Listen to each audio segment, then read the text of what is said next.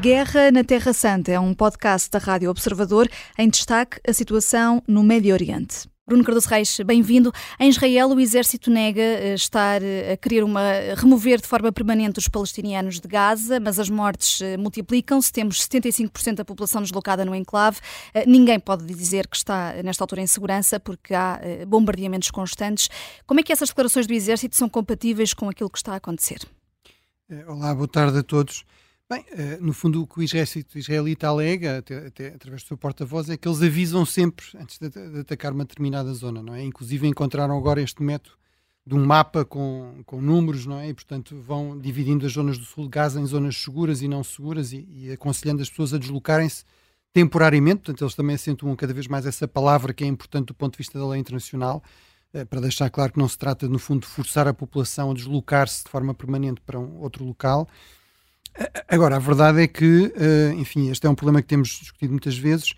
O ideal seria realmente Israel conseguir designar zonas seguras que fossem, vamos dizer assim, permanentemente seguras, não é? Porque, eh, obviamente, um dos problemas, inclusive, que se coloca em relação à operacionalização destes avisos neste momento é que esse mapa é, é, dado através de um código, não é? Que exige ter internet. Ora, temos ao mesmo tempo a informação de que todas as comunicações, internet, telefones estão em baixo na, na faixa de Gaza.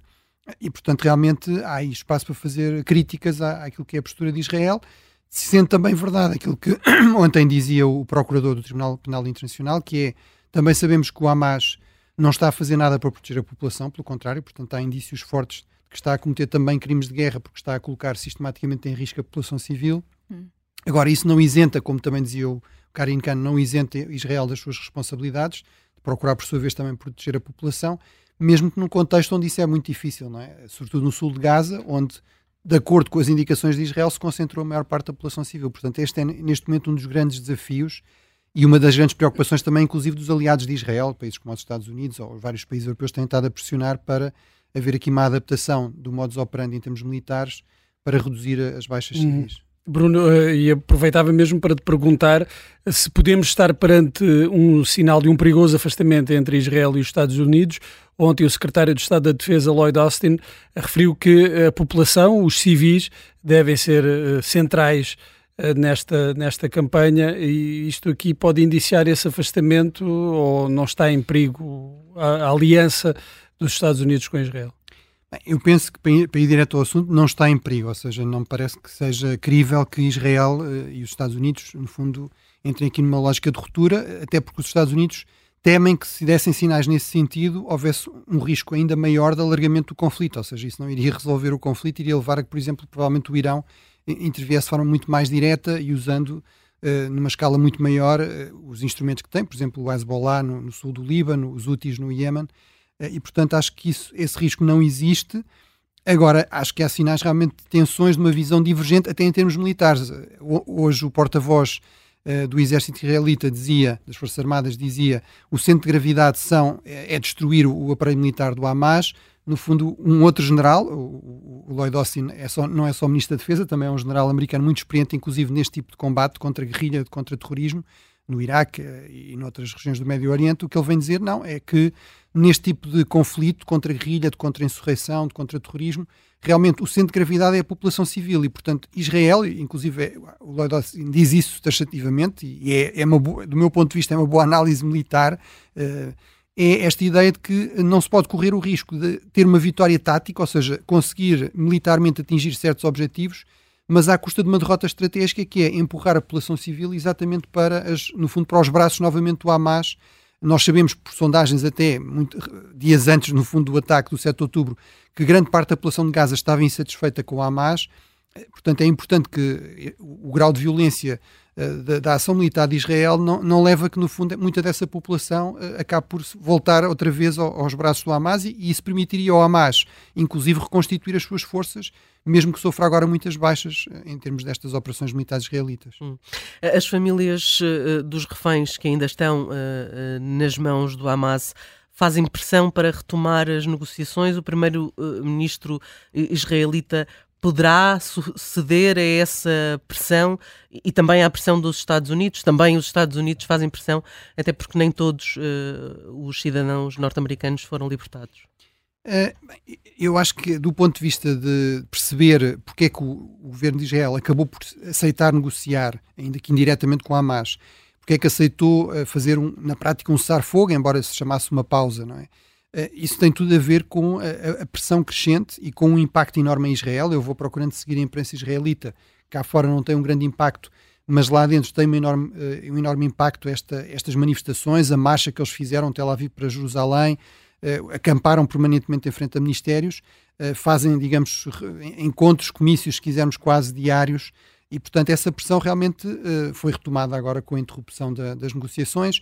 Aquilo que, apesar de tudo, a ala mais dura do governo, uh, Netanyahu e, enfim, aqueles partidos mais extremistas vão insistindo é que, mas uh, aqui a figura-chave continua a ser Netanyahu, enquanto se mantiver como chefe do governo, que é de que realmente a forma de conseguir isso é voltar a aumentar a pressão militar sobre o Hamas. Portanto, que havia sinais que o Hamas estava a começar cada vez mais a recuar nas cedências, a não cumprir exatamente os termos do acordo, a não libertar todas as pessoas que estavam uh, que estava combinado que iriam libertar e, portanto, a forma de conseguir recuperar a margem de manobra é aumentar novamente a pressão militar sobre a liderança, sobre a ala militar do Hamas para forçar a fazer mais concessões. Veremos se isso tem resultados ou não. Hum, estavas a falar de, de, Netanyahu, enquanto ainda chefe de governo. Nesta altura continua o julgamento do primeiro-ministro israelita eh, por corrupção, fraude fiscal, abuso de confiança. São três casos distintos. Eh, pedia-te um ponto de situação sobre isto e que efeitos é que este julgamento pode ter na popularidade de Netanyahu, eh, tendo em conta também que nesta altura quem lidera as sondagens é Benny Gantz, só para contextualizar, antigo comandante das Forças de Defesa de Israel, ministro sem pasta que integra o gabinete de guerra agora neste conflito. Sim, uh, na verdade, este processo lembra-nos que Israel é realmente uma democracia, uma democracia com muitos problemas, eh, muitos deles também fruto desta ocupação muito prolongada e que leva à violação sistemática de direitos dos palestinianos, mas a verdade é que continua a ser uma democracia. O próprio Netanyahu tentou alterar um pouco as regras, inclusive na relação com os tribunais.